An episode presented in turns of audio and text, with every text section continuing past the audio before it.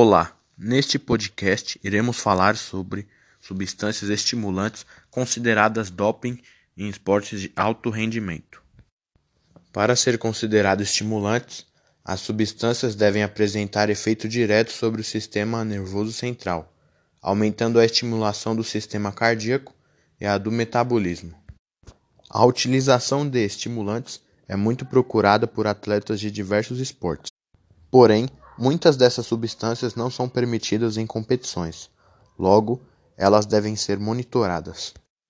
Por exemplo, a Autoridade Brasileira de Controle de Dopagem, ABCD, preparou uma importante ação para o período anterior aos Jogos Olímpicos no Brasil em 2016.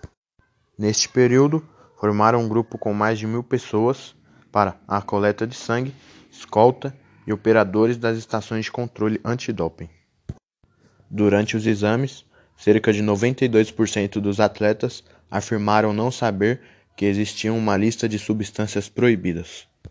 Você pode encontrar esta lista no site da Agência Mundial Antidoping, WADA, no do Comitê Olímpico Brasileiro, COB, e também no do ABCD. Alguns exemplos de estimulantes são anfetaminas, cocaína, efedrina e a cafeína. Nem todo estimulante é proibido, como no caso da cafeína, que até o final do ano de 2003 fazia parte da lista de substâncias proibidas pela WADA, com um limite estipulado de até 12 microgramas por ml na urina. Hoje não há restrição para o uso de cafeína.